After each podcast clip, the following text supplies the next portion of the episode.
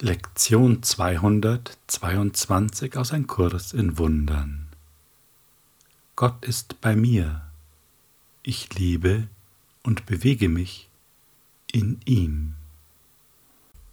Was für zwei klare Aussagen. Und vielleicht taucht jetzt der Gedanke auf, ja, klingt gut, aber davon müsste ich ja irgendwas wissen oder mitkriegen. Nun, wir kennen die Geschichte und in der Einleitung zu diesem zweiten Teil der Übungen steht auch folgender Absatz. Wir hatten einen Wunsch, dass Gott den Sohn nicht haben sollte, den er für sich erschaffen hat. Wir wollten, dass Gott sich ändere und das sei, was wir aus ihm machen möchten und wir glaubten, dass unsere wahnsinnigen Verlangen die Wahrheit seien. Jetzt sind wir froh, dass dies alles aufgehoben ist und wir nicht mehr denken, Illusionen seien wahr. Die Erinnerung an Gott schimmert am weiten Horizont unseres Geistes. Noch einen Augenblick und sie wird neu aufgehen noch einen Augenblick, und wir, die wir die Söhne Gottes sind, sind sicher zu Hause, wo er uns haben möchte. Ja, jetzt fällt es uns wieder ein, da war doch was. Wir hatten ja das Ziel nach Besonderheit und Individualität. Nachdem dies aber nicht die Art und Weise ist, wie wir erschaffen sind, muss sich also die Quelle ändern. So einfach ist die Logik. Man könnte es auch bildlich so darstellen. Wenn wir Äpfel an einem Apfelbaum sind, glauben aber Zitronen zu sein, dann muss der Apfelbaum jetzt eben ein Zitronenbaum sein. Das ist sozusagen in einer sehr knappen Form das auf den Punkt gebracht. Und so einfach dieses Beispiel ist, so offensichtlich ist der Wahnsinn der Idee, wie es ja auch der Kurs immer wieder betont. Unsere Quelle gibt den Rahmen vor. Das ist total simpel.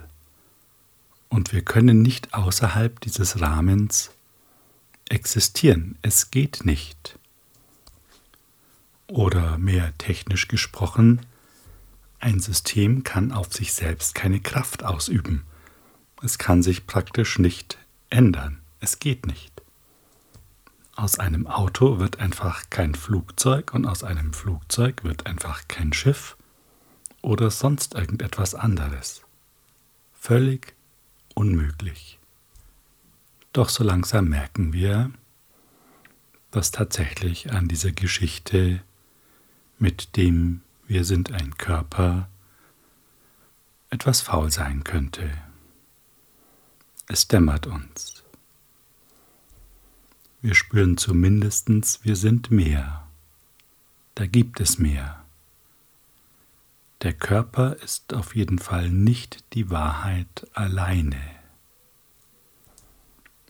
Und wir beginnen uns zu erlauben, in diese Richtung zu denken einen anderen Kanal wahrzunehmen, zu spüren, eine andere Stimme in uns zu empfangen. Nun ist es kaum mehr nötig, noch zu üben, heißt es in der Einleitung. Denn endlich werden wir in diesem letzten Teil verstehen, dass wir nur Gott anzurufen brauchen und jede Versuchung verschwindet. Statt Worten brauchen wir nur seine Liebe verspüren. Anstelle von Gebeten brauchen wir nur seinen Namen anzurufen. Statt zu urteilen, brauchen wir bloß still zu sein und alle Dinge geheilt werden zu lassen. Ja, wir brauchen nur Gottes Namen anzurufen und seine Liebe spüren. Wir hatten schon mal das Thema, was ist denn der Name Gottes? Und es ist einfach das, was du spürst, wenn du dich nach innen richtest.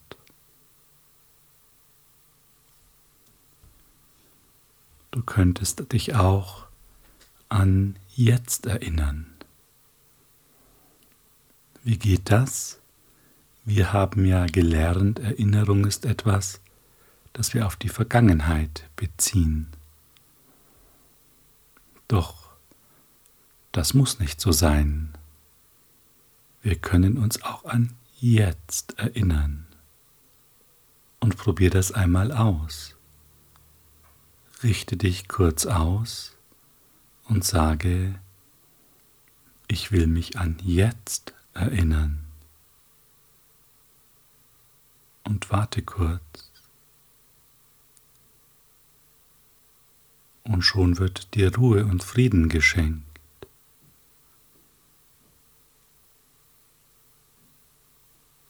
So einfach denn jetzt ist die einzige Zeit, die es gibt.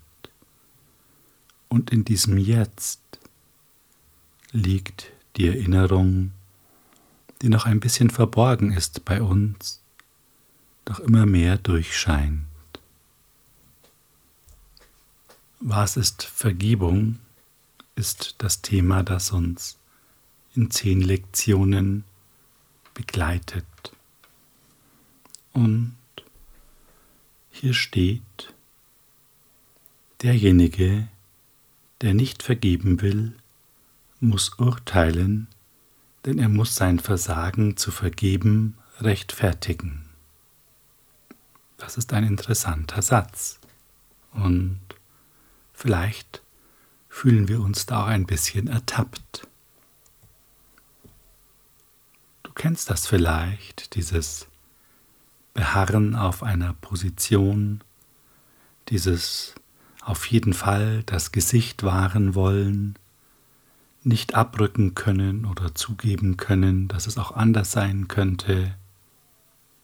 Es ist so, ja, wie wenn unsere Identität in Frage gestellt werden würde, wenn es anders ist, als wir behaupten. Und interessanterweise ist das ja in gewisser Weise auch so, denn es ist ja die Identität des Egos, die hier ihr Spiel spielt. Und in dem Moment, wo wir das loslassen, wird diese Identität in Frage gestellt. Jedoch nicht unsere wahre Identität. Und das gilt es zu erkennen. Der aber, der sich selbst vergeben möchte, muss lernen, die Wahrheit genauso willkommen zu heißen, wie sie ist. Das ist auch interessant. Einerseits wissen wir, es braucht unsere Bereitschaft. Und da steckt ja auch drin, dass wir akzeptieren, dass es anders sein könnte. Doch genau das ist auch Bedingung. Wir müssen offen sein für das, was sich offenbart. Und vor allen Dingen auch in der Form, wie es sich offenbart. Denn es läuft ja erstmal über das Spüren. In den seltensten Fällen werden wir eine Stimme hören, wie Helen Chuckman das tat. Wir werden es eher spüren und ein inneres Wissen wird sich einstellen, das sich bis zur Gewissheit steigert. Das gilt es auch zu akzeptieren, diese andere Form der Kommunikation. Zu erkennen, da ist die Wahrheit nicht in all den Bildern und Tönen, die scheinbar von außen kommen.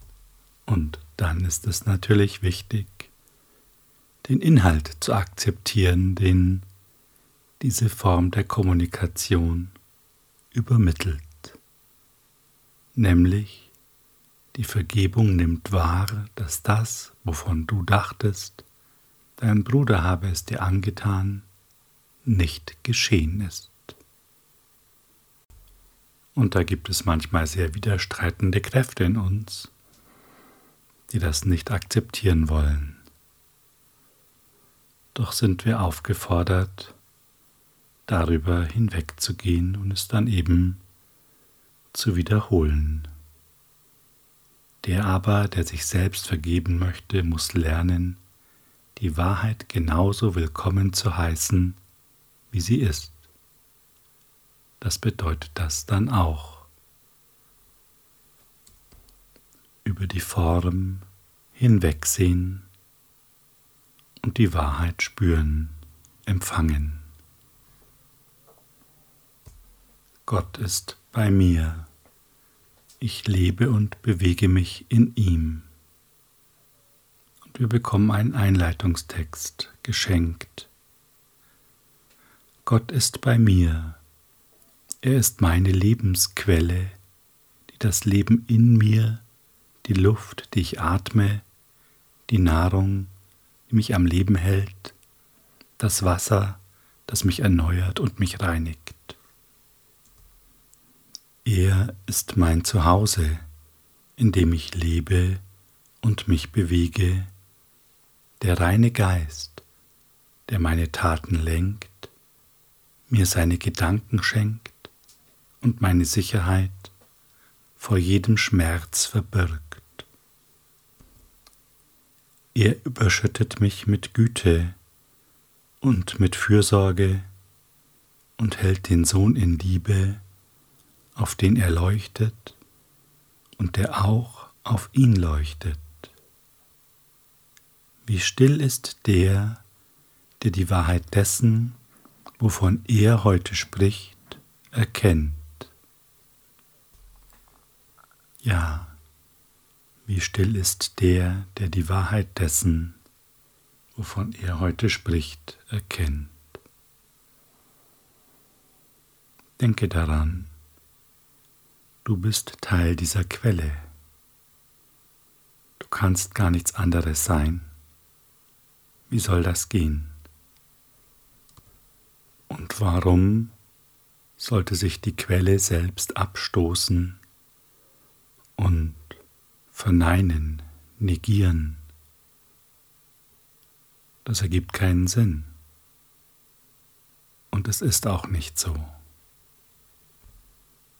Darum sei ganz still und ruhig, richte deine Aufmerksamkeit nach innen und erinnere dich an jetzt.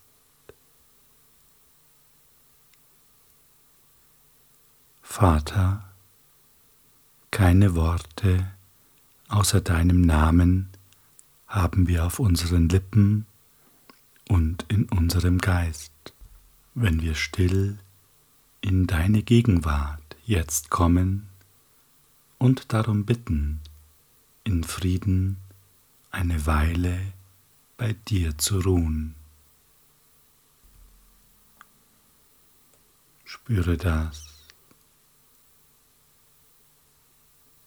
Spüre die Ruhe und den Frieden, der jetzt in dir an Präsenz gewinnt. Du erhältst sofort Antwort.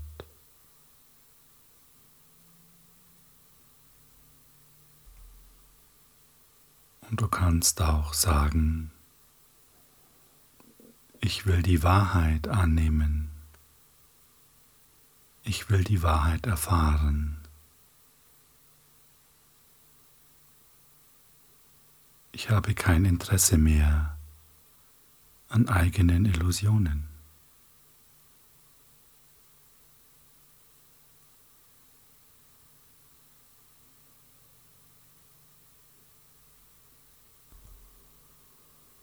und vertiefe dich weiter in diesen Frieden hinein und dehne ihn dadurch aus.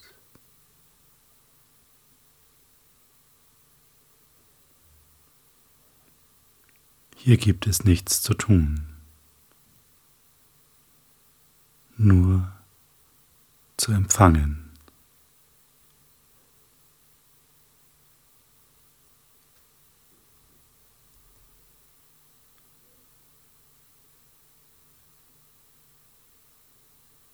Kannst dieses Empfangen unterstützen, indem du sagst, zeige du mir, was ich tun soll. Zeige du mir, was ich sagen soll und zu wem. Zeige du mir, wohin ich gehen soll.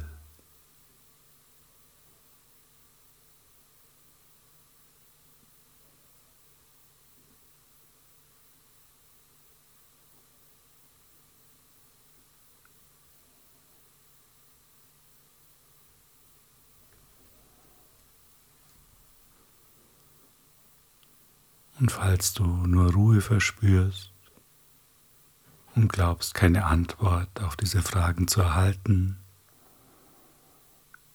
mach dir keine Gedanken. Wir akzeptieren die Wahrheit, wie sie uns dargeboten wird. Und wenn es Friede ist, dann ist es Frieden. Wenn es Ruhe ist, dann ist es Ruhe.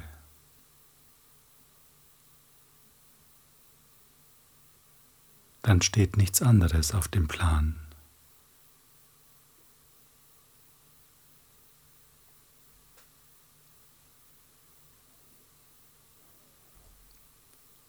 Doch sei versichert, aus dieser Ruhe und diesem Frieden heraus wirst du automatisch andere Gedanken haben. Und das hat andere Taten zur Folge.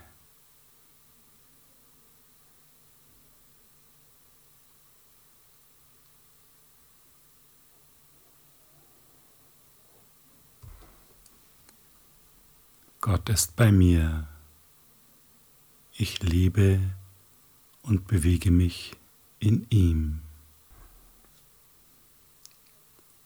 Danke für dein Einlassen und danke für dein Wirken. Habe einen friedvollen und liebevollen Tag.